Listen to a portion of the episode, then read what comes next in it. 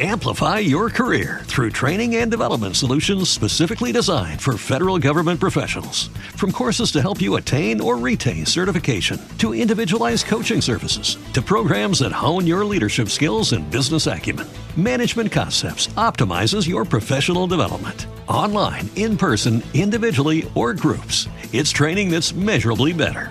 Learn more at managementconcepts.com. That's managementconcepts.com. Agir. Novos rumos, novas soluções. Patrocínio Assembleia Legislativa do Estado do Ceará. Realização Rádio Povo CBN 95.5.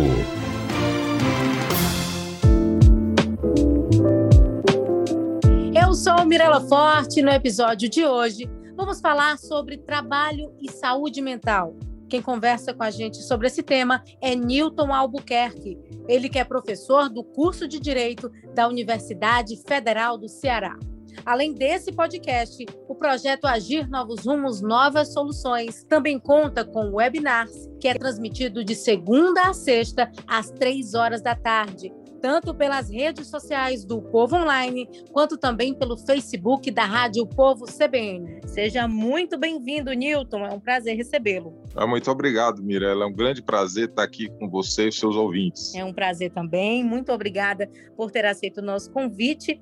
E, Newton, eu queria saber como cuidar da saúde mental no trabalho em tempos tão difíceis, de isolamento social, de tantas incertezas? É uma resposta difícil, né, Mirella, porque envolve tantos aspectos, aspectos que muitas vezes nós podemos dispor e que podemos influenciar como tendo introduzindo novas lógicas no cotidiano, buscando na medida do possível, é, apacentar um pouco esse processo de angústia que todos nós vivemos, né? Porque o tempo da pandemia é um tempo de muito isolamento, é um tempo também de muita incerteza, e isso traz muitos problemas para a nossa subjetividade. A, nossa subjetividade tem que lidar com certa dose de previsibilidade, com certas expectativas minimamente atendidas. E nós estamos vivendo uma conjuntura histórica é, muito difícil e de um tempo contínuo, de um tempo homogêneo, de um tempo que, de certa maneira, nos aprisiona na sua lógica é, unilateral. Então, a medida melhor que tem para que nós é, fazermos é tentar, dentro daquilo que nós é, precisamos é, fazer enquanto trabalhadores, buscar fazer com alguma dose de ludicidade, né? com os aspectos lúdicos sendo, sendo integrados ao nosso cotidiano, buscando também levar um dia a dia em que nós podemos, possamos nos reapropriar da nossa subjetividade, trabalhá-la, né? ver filmes, ler bons livros de literatura e buscar essa internalidade, que eu acho que está em grande parte nos massacrando é essa questão da nossa subjetividade que vê-se constrangida. Né? É, na verdade, assim, a pandemia pegou todo mundo de surpresa, né? As pessoas não sabem como agir né, nesse momento. Então, essa questão do home office também foi muito rápido.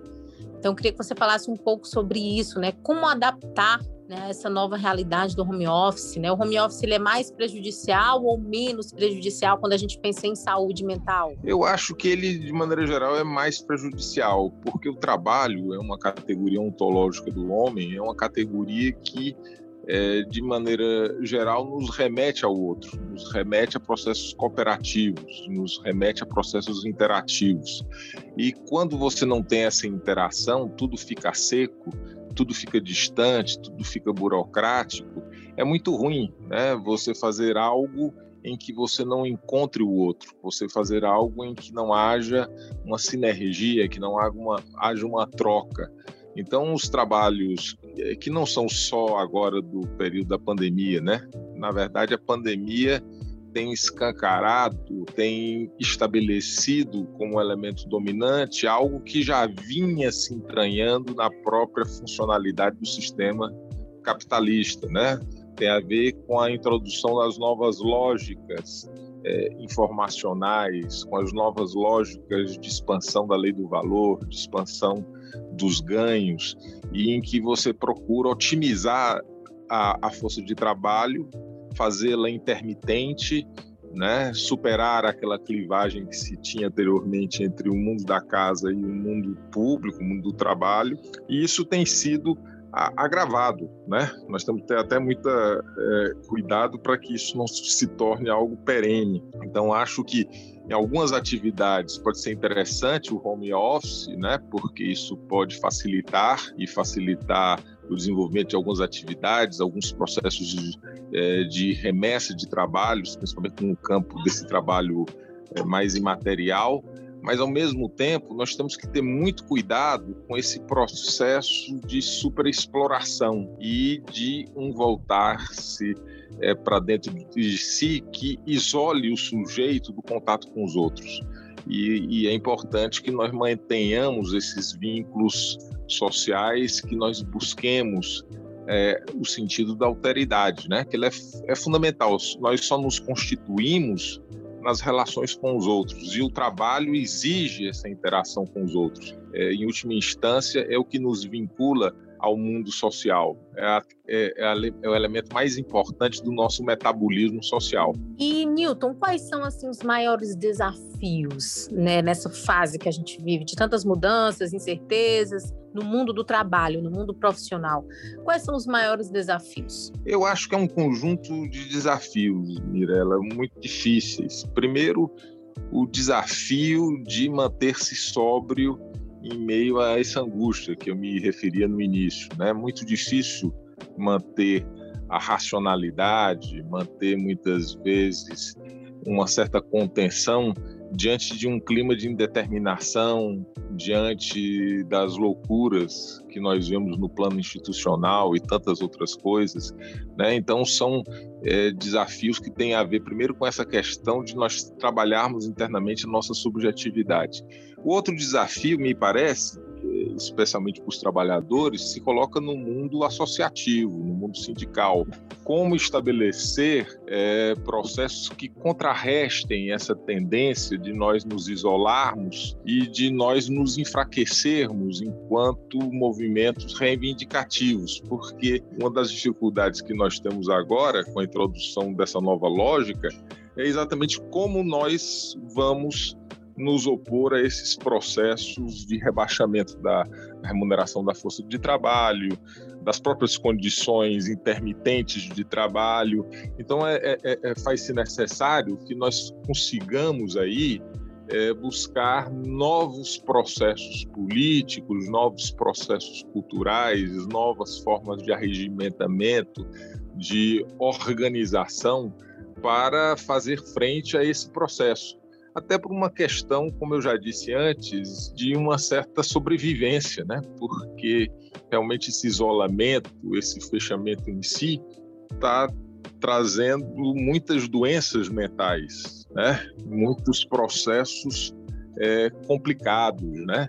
É, então acho que é, faz necessário que a gente aproveite o que há de positivo no mundo é, digital e há muita coisa positiva no mundo virtual para também fazer é, desse mundo um mundo mais de fato conectivo, conectado, né? Porque se fala muito de que o mundo virtual nos conecta, mas na verdade, paradoxalmente, ele não tem feito isso. Ele tem nos isolado, ele tem nos atomizado, ele tem feito que nós muitas vezes caiamos em uma forma de alienação, é, é, de ensimesmamento. Então é, é, é preciso superar isso. Né? Isso supera-se na medida em que nós tenhamos um propósito claro de contrapor-se a essa tendência hegemônica que, que a gente vê aí se estabelecendo. É, como você falou, essa questão da tecnologia, é importante, Newton, é, as pessoas, de um modo geral, saberem né, como utilizar essa tecnologia positivamente. Então, acho que você sabendo utilizar positivamente vai só trazer benefícios, mas como utilizar? A tecnologia positivamente, até mesmo para ajudar aí na saúde mental nessa fase que a gente vive? Aliás, essa sua pergunta ela vem muito a propósito, que há reflexões históricas no âmbito, inclusive filosófico, sobre isso, né? Como a nossa relação com a tecnologia. Por exemplo, a escola de Frankfurt, na Alemanha, tematizou muito a esse respeito, Adorno, Horkheimer, é, Franz Neumann, né, e, e outros, exatamente porque eles vivenciaram esse assomo da razão tecnológica, no caso do nazismo, que terminou como nós vimos é, naquela distopia dos campos de extermínio, mas que havia ali é, uma prevalência da razão tecnológica, né, em que o homem se desumanizava, se tornava coisa, se tornava objeto, e a tecnologia passava a ser o grande fetiche. Né? E a gente vê isso muito no período contemporâneo, esse fetichismo tecnológico. Eu acho que a gente, para não cair nenhuma forma de nostalgia ou até de uma postura regressiva, eu acho que é bom o desenvolvimento tecnológico, acho que é necessário que a gente agregue o conteúdo e a finalidade. Foi exatamente isso que você é, mencionou. Para que, é que nós queremos a tecnologia? Né? Nós queremos a tecnologia para nos aproximar, nós queremos a tecnologia para nos facilitar o acesso a determinados serviços. Nós queremos a tecnologia para que nós possamos nos conectar, para que nós possamos nos universalizar, realizar é, a plenitude do projeto iluminista, de uma humanidade só, cosmopolita. Mas para isso, faz-se necessário superar uma série de, de travas que estão aí. Né? E eu acho que essa questão, especialmente de buscar constituir, entretecer relações entre as pessoas. Aí eu acho que aí o campo da cultura é muito importante. É muito importante reconstruir as relações de afeto, reconstruir as relações de família, buscar as pessoas, criar círculos de discussão, círculos literários, quer dizer, tentar fazer com que nós tenhamos uma relação mais próxima com as pessoas. Por exemplo, está na pandemia, está com saudade da mãe, do amigo, em vez de passar um zap, liga para a pessoa, ouve a voz da pessoa, procura aproximar-se da pessoa concreta. Faz uma ligação de vídeo, né? Pois é, vê, faz a ligação de vídeo. Aproxima. Procura é, é, é, é, ter o contato com a pessoa e não apenas com aquela é, figuração da pessoa, com aquele elemento indireto da pessoa. Eu acho que o que que o que está nos fazendo muito mal, especialmente, é essa forma burocrática de vida, esse distanciamento, essa excessiva mercantilização de tudo. Então, a, a, a tecnologia, importante sempre nós lembrarmos, a tecnologia não é fim, a tecnologia é meio. A tecnologia só tem sentido se for para melhorar a vida. E nós temos que muitas vezes até repensar as tecnologias, em que medida aquela tecnologia cumpre aquele propósito, em que medida aquela tecnologia não piora o meio ambiente, por exemplo, não degrada, em que medida ela não unidimensionaliza as pessoas, os seus desenvolvimentos, a sua subjetividade. A gente não tem que fazer é, da tecnologia um fetiche. Nós temos que pensá-la é, é, em razão da humanidade, em razão do seu desenvolvimento emancipatório. Eu acho que isso é muito importante. É, sem dúvida. E graças né, à tecnologia, a gente ainda tem aí um conforto, né? Nesse momento difícil. E aí, no trabalho, também é importante a gente falar sobre isso, Newton, quando a gente pensa que a tecnologia está dando também muita oportunidade né, em muitas áreas, a muitos profissionais. Então, de fato, olhar por esse ângulo né, e sempre cuidando da saúde mental. Queria que você falasse um pouco sobre isso também. É, a saúde mental é importante e é importante essa, esses novos espaços que são abertos, e, mas também é importante nós verificarmos, muitas vezes, é, a qualidade de alguns processos, né? Quer dizer, que a gente tem que exercer uma pensabilidade crítica sobre isso. Por exemplo, há todo um, um processo hoje, é, digamos, de um novos trabalhadores de serviços da era digital, há uma série de entregadores de produtos que vivem correndo enlouquecidamente de um lugar para o outro. Então, muitas vezes a tecnologia ela tem se trabalhado, isso que eu, eu, eu, me reportava anteriormente, de uma maneira unidimensional, só como um incremento de produtividade, só como um incremento de ganhos.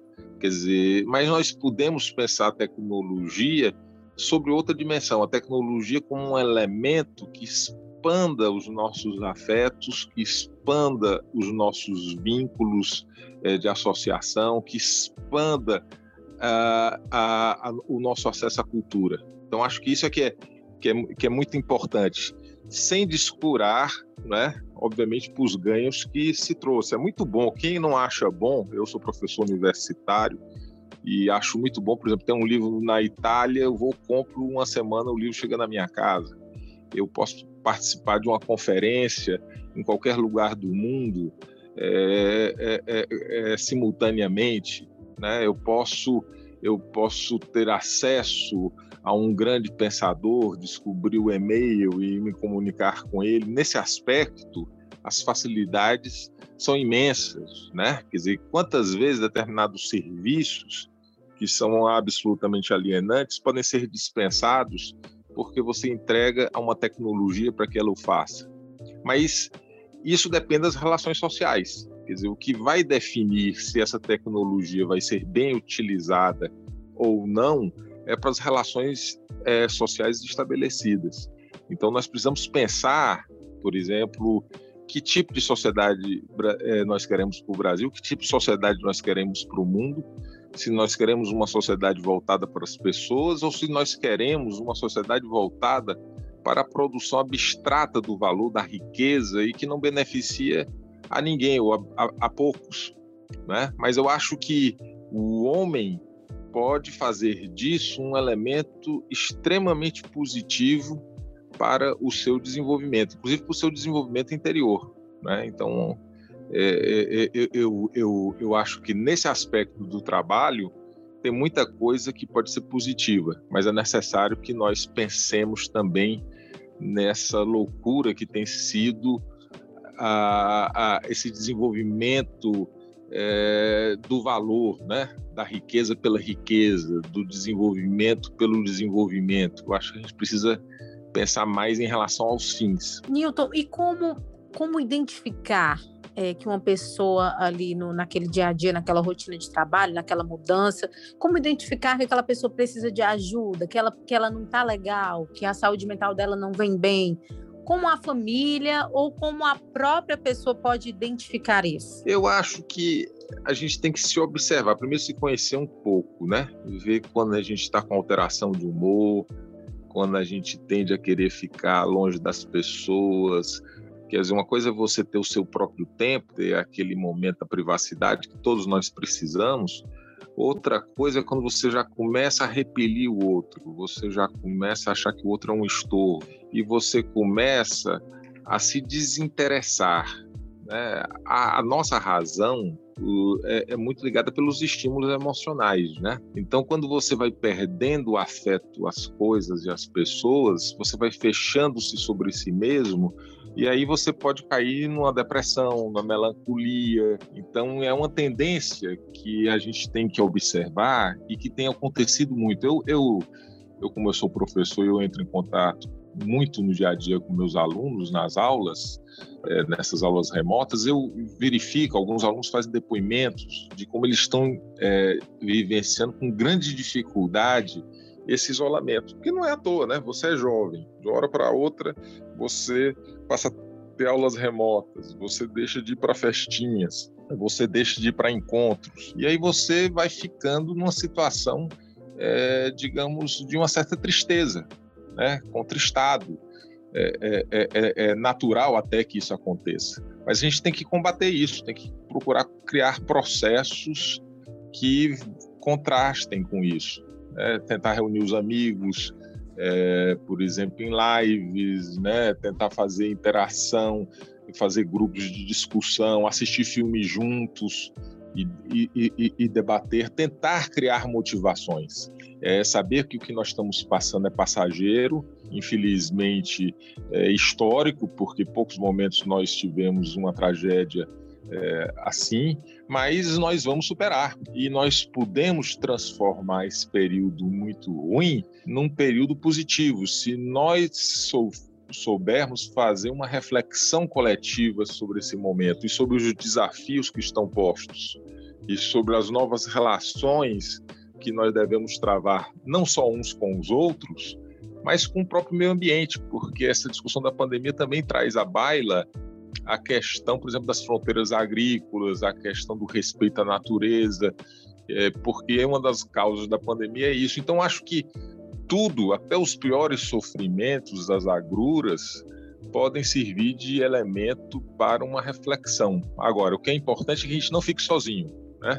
Procure não se entregar a esse estado de morbidez, de desesperança, porque nós somos, é, em grande medida, aquilo que nós acreditamos, né? as expectativas, a capacidade de projetar-se sobre a realidade.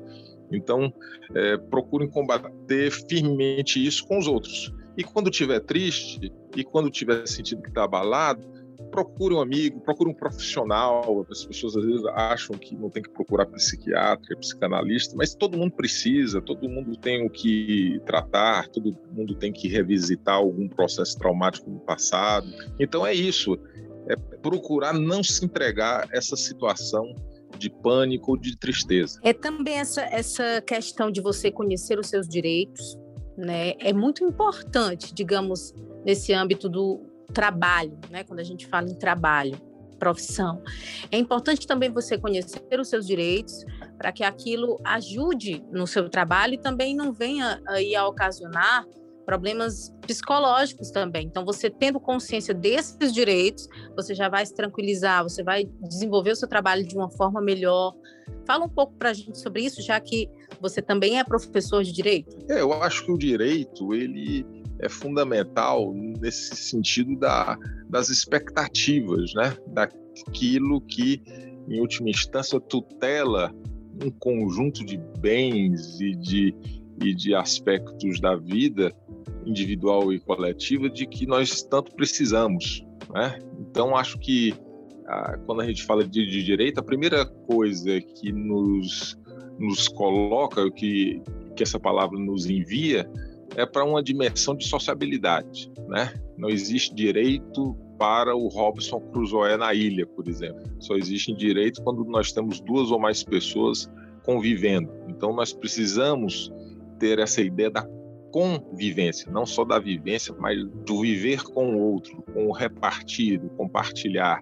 E nos perceber também como sujeitos desse processo, ou seja, como cidadãos. Nós temos que participar. A Constituição, por exemplo, que prevê, elenca lá os princípios regentes da administração pública do Estado, os direitos fundamentais, é, tem todo um sentido dirigente, ela só ganha força, ela só ganha existência real na medida em que as pessoas é, acreditarem nisso, na medida em que as pessoas tiverem uma cultura constitucional, na, na, medida em que as pessoas tiverem uma cultura de direitos. Aí elas vão sair de si mesmas, elas podem deixar de se encerrar somente na sua vida privada e vão se compreender como pertencentes a uma comunidade.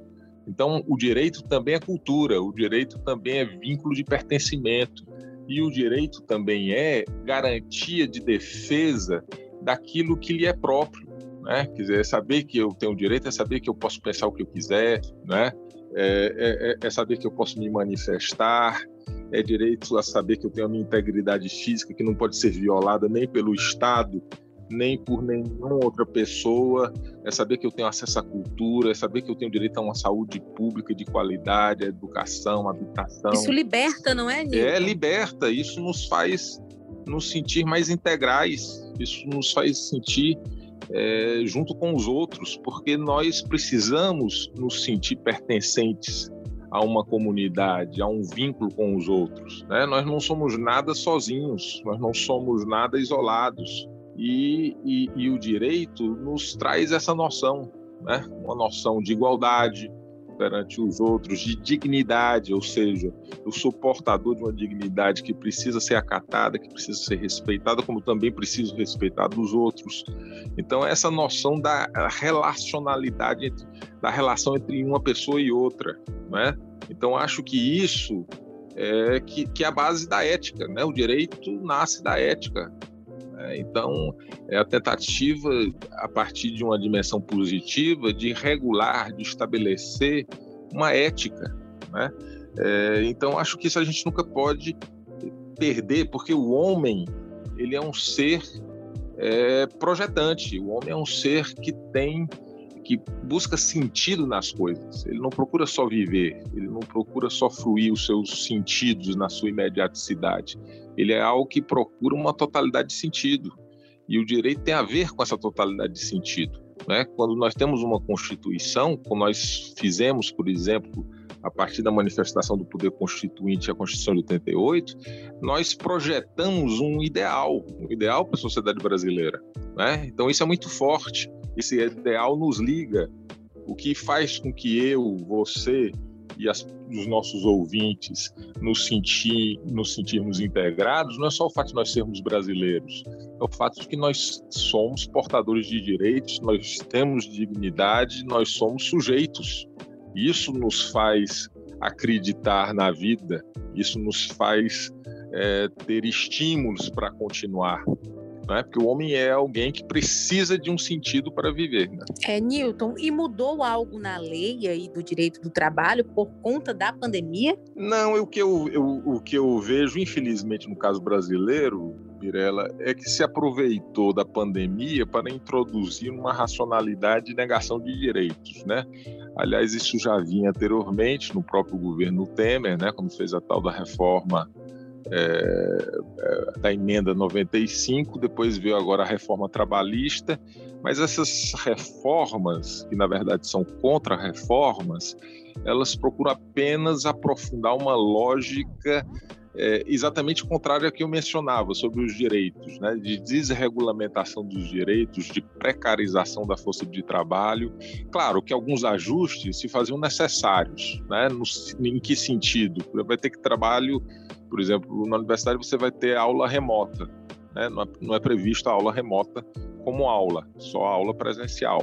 Então se faz algum ajuste para buscar esse propósito mas outros tantos ajustes, eles na verdade foram aproveita é, é, foram feitos meio na onda desse processo, né? Que as pessoas estão desorganizadas, há obviamente aí um, um, é, perspectivas é, de restrição de direitos.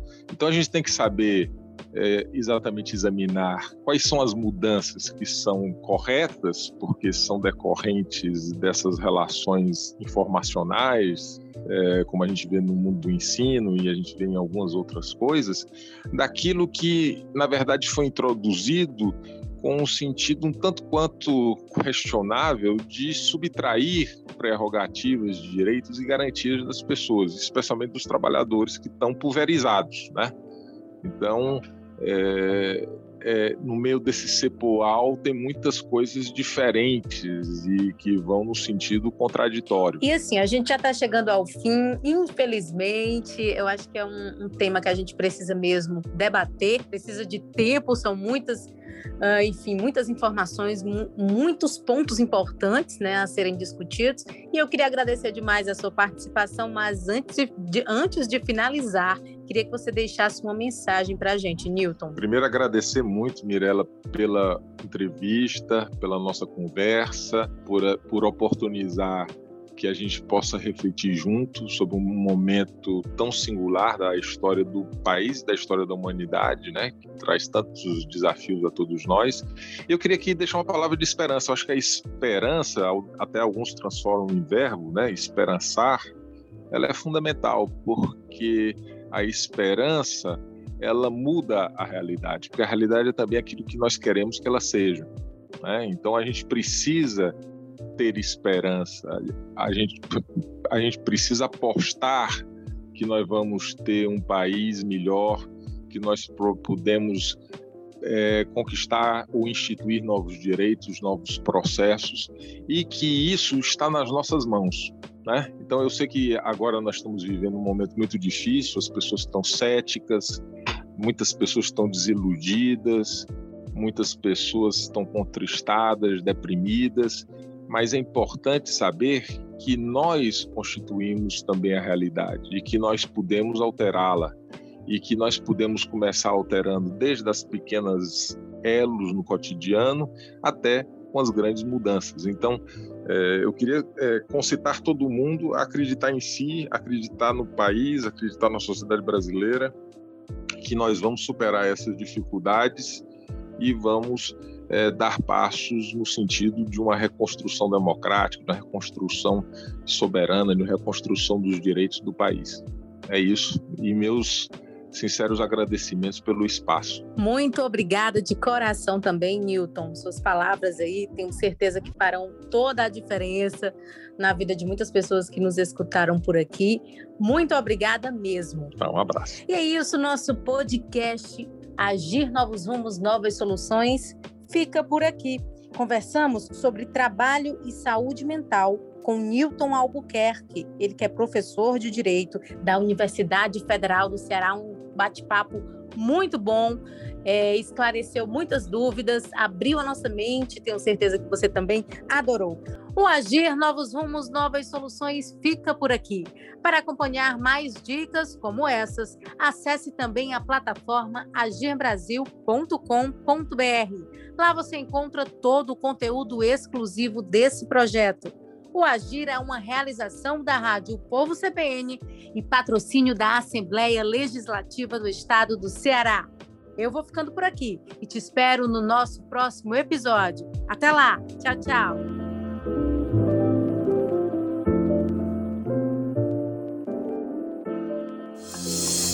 Agir. Novos rumos, novas soluções. Patrocínio Assembleia Legislativa do Estado do Ceará. Realização Rádio Povo CBN 95.5. Judy was boring. Hello. Then Judy discovered chumbacasino.com. It's my little escape. Now Judy's the life of the party. Oh, baby, Mama's bringing home the bacon. Whoa. Take it easy, Judy. The Chumba life is for everybody. So go to ChumbaCasino.com and play over 100 casino style games. Join today and play for free for your chance to redeem some serious prizes. ChumbaCasino.com. No purchase necessary. Void where prohibited by law. 18 plus terms and conditions apply. See website for details. Lucky Land Casino asking people what's the weirdest place you've gotten lucky? Lucky? In line at the deli, I guess? Aha, in my dentist's office. More than once, actually. Do I have to say? Yes, you do. In the car before my kids' PTA meeting. Really? Yes. Excuse me, what's the weirdest place you've gotten lucky? I never win and tell. Well, there you have it. You can get lucky anywhere playing at LuckyLandSlots.com. Play for free right now. Are you feeling lucky? No purchase necessary. Void where prohibited by law. 18 plus. Terms and conditions apply. See website for details.